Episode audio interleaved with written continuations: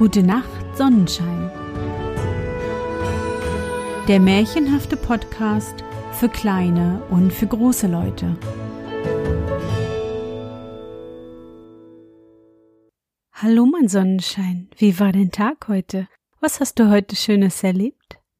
Mein Name ist Anne und ich begrüße dich zur 41. Folge meines Märchenpodcasts.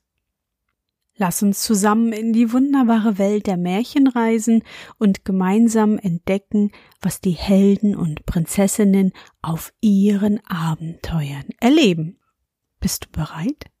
Dann kuschle dich fest in deine Bettdecke, nimm dein Lieblingskuscheltier in den Arm und wenn du magst, schließe die Augen und folge mir ins Märchenland. Der Königssohn, der sich vor nichts fürchtet.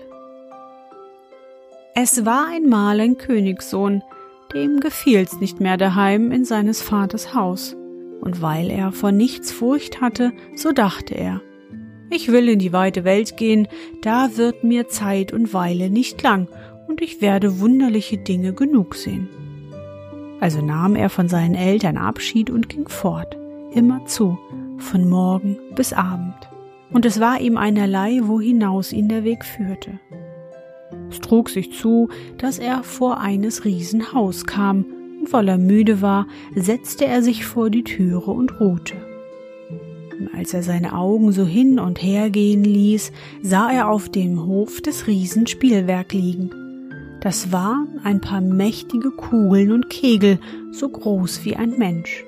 Über ein Weilchen bekam er Lust, stellte die Kegeln auf und schob mit den Kugeln danach, schrie und rief, wenn die Kegel fielen und war guter Dinge. Der Riese hörte den Lärm, streckte seinen Kopf zum Fenster heraus und erblickte einen Menschen, der nicht größer war als andere und doch mit seinen Kegeln spielte. Würmchen, rief er, was kegelst du mit meinen Kegeln? Wer hat dir die Stärke dazu gegeben? Der Königssohn schaute auf, sah den Riesen an und sprach O du Klotz, du meinst wohl, du hättest allein starke Arme? Ich kann alles, wozu ich Lust habe. Der Riese kam herab, sah dem Kegeln ganz verwundert zu und sprach Menschenkind, wenn du derart bist, so geh und hol mir einen Apfel vom Baum des Lebens. Was willst du damit? sprach der Königssohn. Ich will den Apfel nicht für mich, antwortete der Riese. Aber ich habe eine Braut, die verlangt danach. Ich bin weit in der Welt umhergegangen und kann den Baum nicht finden. Ich will ihn schon finden, sagte der Königssohn. Und ich weiß nicht, was mich abhalten soll, den Apfel herunterzuholen. Der Riese sprach, Du meinst wohl, das wäre so leicht? Der Garten, worin der Baum steht, ist von einem eisernen Gitter umgeben, und vor dem Gitter liegen wilde Tiere, eins neben dem anderen. Die halten Wache und lassen keinen Menschen hinein. Mich werden sie schon einlassen, sagte der Königssohn. Ja, gelangst du auch in den Garten und siehst den Apfel am Baum hängen, so ist er doch noch nicht dein. Es hängt ein Ring davor, durch den muss einer die Hand stecken, wenn er den Apfel erreichen und abbrechen will, und das ist noch keinem geglückt. Mir soll's schon glücken, sprach der Königssohn. Da nahm er Abschied von dem Riesen, ging fort über Berg und Tal, durch Felder und Wälder, bis er endlich den Wundergarten fand. Die Tiere lagen ringsumher, aber sie hatten die Köpfe gesenkt und schliefen. Sie erwachten auch nicht, als er herankam, sondern er trat über sie hinweg stieg über das Gitter und kam glücklich in den Garten. Da stand mitten inne der Baum des Lebens, und die roten Äpfel leuchteten an den Ästen. Er kletterte an dem Stamm in die Höhe, und wie er nach einem Apfel reichen wollte, sah er einen Ring davor hängen, aber er steckte seine Hand ohne Mühe hindurch und brach den Apfel. Der Ring schloss sich fest an seinen Arm, und er fühlte, wie auf einmal eine gewaltige Kraft durch seine Adern drang.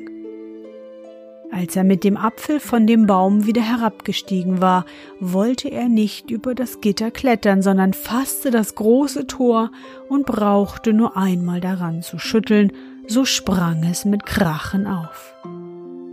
Da ging er hinaus, und der Löwe, der davor gelegen hatte, war wach geworden und sprang ihm nach, aber nicht in Wut und Wildheit, sondern er folgte ihm demütig als seinen Herren. Der Königssohn brachte dem Riesen den versprochenen Apfel und sprach Siehst du, ich habe ihn ohne Mühe geholt. Der Riese war froh, dass sein Wunsch so bald erfüllt war, eilte zu seiner Braut und gab ihr den Apfel, den sie verlangt hatte. Es war eine schöne und kluge Jungfrau, und da sie den Ring nicht an seinem Arm sah, sprach sie Ich glaube nicht eher, dass du den Apfel geholt hast, als bis ich den Ring an deinem Arm erblicke. Der Riese sagte, ich brauche nur heimzugehen und ihn zu holen, und meinte, es wäre ein leichtes, dem schwachen Menschen mit Gewalt wegzunehmen, was er nicht gutwillig geben wollte. Er forderte also den Ring von ihm, aber der Königssohn weigerte sich. Wo der Apfel ist, muss auch der Ring sein, sprach der Riese. Gibst du ihn nicht gutwillig, so musst du mit mir darum kämpfen. Sie rangen lange Zeit miteinander, aber der Riese konnte dem Königssohn, den die Zauberkraft des Ringes stärkte, nichts anhaben. Da sann der Riese auf eine List und sprach Mir ist warm geworden bei dem Kampf und dir auch. Wir wollen im Flusse baden und uns abkühlen, ehe wir wieder anfangen. Der Königssohn, der von Falschheit nichts wusste, ging mit ihm zu dem Wasser, streifte mit seinen Kleidern auch den Ring vom Arm und sprang in den Fluss. Alsbald griff der Riese nach dem Ring und lief damit fort, aber der Löwe, der den Diebstahl bemerkt hatte, setzte dem Riesen nach, riss den Ring ihm aus der Hand und brachte ihn seinem Herrn zurück. Da stellte sich der Riese unter einen Eichbaum, und als der Königssohn beschäftigt war, seine Kleider wieder anzuziehen, überfiel er ihn und stach ihm beide Augen aus.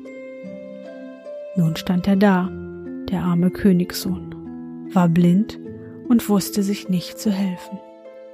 Da kam der Riese wieder herbei, fasste ihn bei der Hand wie jemand, der ihn leiten wollte, und führte ihn auf die Spitze eines hohen Felsens. Da ließ er ihn stehen und dachte, noch ein paar Schritte, so stürzt er sich tot, und ich kann ihm den Ring abziehen. Aber der treue Löwe hatte seinen Herrn nicht verlassen hielt ihn am Kleide fest und zog ihn allmählich wieder zurück. Als der Riese kam und den Toten berauben wollte, sah er, dass seine List vergeblich gewesen war. Ist denn so ein schwaches Menschenkind nicht zu verderben? sprach er zornig zu sich selbst, fasste den Königssohn und führte ihn auf einen anderen Weg nochmals zu dem Abgrund. Aber der Löwe, der die böse Absicht merkte, half seinem Herrn auch hier aus der Gefahr. Als sie nahe zum Rand gekommen waren, ließ der Riese die Hand des Blinden fahren und wollte ihn allein zurücklassen. Aber der Löwe stieß den Riesen, dass er hinabstürzte und zerschmettert auf den Boden fiel. Das treue Tier zog seinen Herrn wieder von dem Abgrund zurück und leitete ihn zu einem Baum, an dem ein klarer Bach floss. Der Königssohn setzte sich da nieder der Löwe aber legte sich und spritzte mit seinen Tatzen ihm das Wasser ins Antlitz. Kaum hatten ein paar Tröpfchen die Augenhöhlen benetzt, so konnte er wieder etwas sehen und bemerkte ein Vöglein, das flog ganz nah vorbei, stieß sich aber an einem Baumstamm. Hierauf ließ es sich in das Wasser herab und badete sich darin. Dann flog es auf, strich ohne anzustoßen zwischen den Bäumen hin, als hätte es sein Gesicht wiederbekommen. Da erkannte der Königssohn den Wink Gottes, neigte sich herab zu dem Wasser und wusch und badete sich darin das Gesicht. Und als er sich aufrichtete, hatte er seine Augen wieder so hell und rein, wie sie nie gewesen waren. Der Königssohn dankte Gott für die große Gnade und zog mit seinem Löwen weiter in der Welt herum. Nun trug es sich zu, dass er vor einem Schloss kam, welches verwünscht war.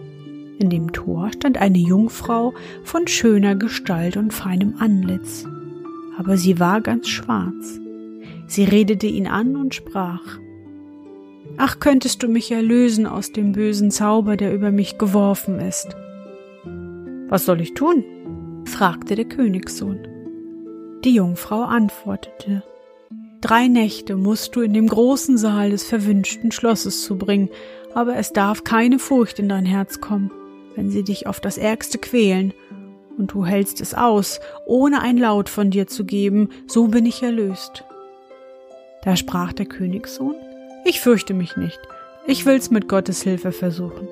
Also ging er fröhlich in das Schloss, und als es dunkel ward, setzte er sich in den großen Saal und wartete. Es war aber still bis Mitternacht. Da fing plötzlich ein großer Lärm an, und aus allen Ecken und Winkeln kamen kleine Teufel herbei. Sie taten, als ob sie ihn nicht sehen, setzten sich mitten in die Stube, machten ein Feuer an und fingen an zu spielen. Wenn einer verlor, sprach er, es ist nicht richtig, es ist einer da, der nicht zu uns gehört, der ist schuld, dass ich verliere. Warte, ich komme, du da hinter dem Ofen, sagte ein anderer. Das Schreien ward immer größer, so dass es niemand ohne Schrecken hätte anhören können. Der Königssohn blieb ganz ruhig sitzen und hatte keine Furcht. Doch endlich sprangen die Teufel von der Erde auf und fielen über ihn her, und es waren so viele, dass er sich ihrer nicht erwehren konnte. Sie zerrten ihn auf dem Boden herum, zwicken, stachen und schlugen und quälten ihn, aber er gab kein Laut von sich. Gegen Morgen verschwanden sie, und er war so abgemattet, dass er kaum seine Glieder regen konnte. Als aber der Tag anbrach, da trat die schwarze Jungfrau zu ihm herein. Sie trug in ihrer Hand eine kleine Flasche, worin Wasser des Lebens war. Damit wusch sie ihn, und alsbald fühlte er, wie alle Schmerzen verschwanden und frische Kraft in seine Adern drang. Sie sprach Eine Nacht hast du glücklich ausgehalten, aber noch zwei stehen dir bevor. Da ging sie wieder weg, und im Weggehen bemerkte er, dass ihre Füße weiß geworden waren. In der folgenden Nacht kamen die Teufel und fingen ihr Spiel aufs Neue an. Sie fielen über den Königssohn her und schlugen ihn viel härter als in der vorherigen Nacht, dass sein Leib voll Wunden war.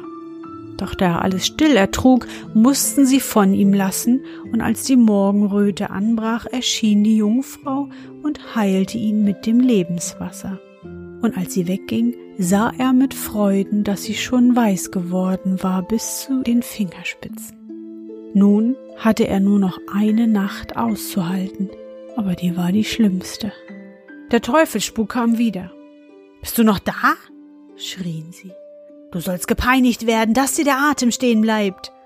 Sie stachen und schlugen ihn, warfen ihn hin und her und zogen ihn an Armen und Beinen, als wollten sie ihn zerreißen. Aber er duldete alles und gab keinen Laut von sich.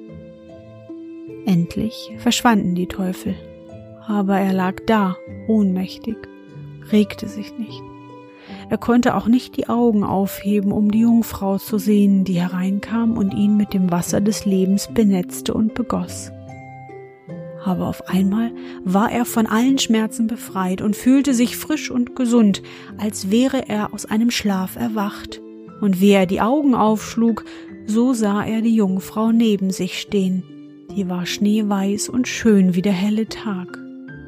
Steh auf, sprach sie und schwing dein Schwert dreimal über die Treppe, so ist alles erlöst.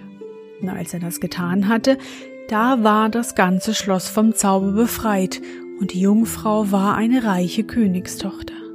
Die Diener kamen und sagten im großen Saale wäre die Tafel schon zubereitet und die Speisen aufgetragen. Da setzten sie sich nieder, aßen und tranken zusammen, und abends ward in großen Freuden die Hochzeit gefeiert.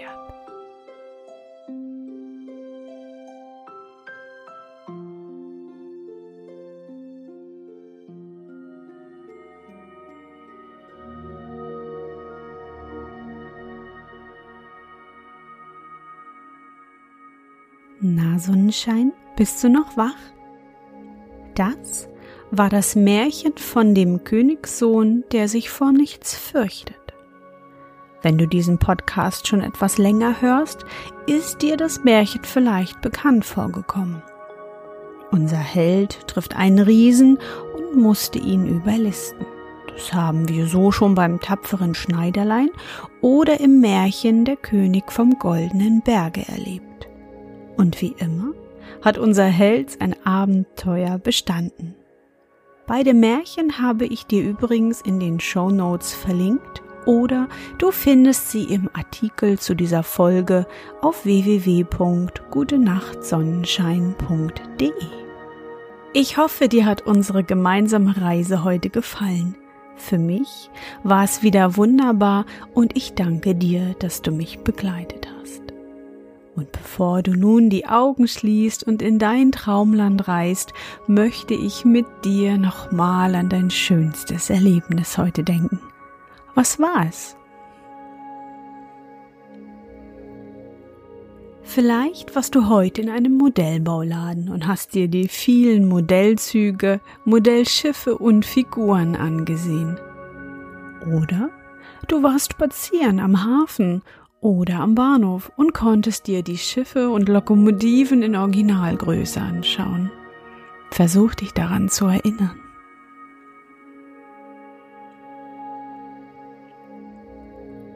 Und? Was war dein schönstes Erlebnis heute und wie fühlst du dich dabei? Suche dir auch heute wieder den schönsten Moment aus und präge ihn dir gut ein. Wenn du magst, kannst du ihn auch malen oder aufschreiben. Und nun gute Nacht, Sonnenschein. Schlaf gut und träum was Schönes. Wir hören uns bald wieder.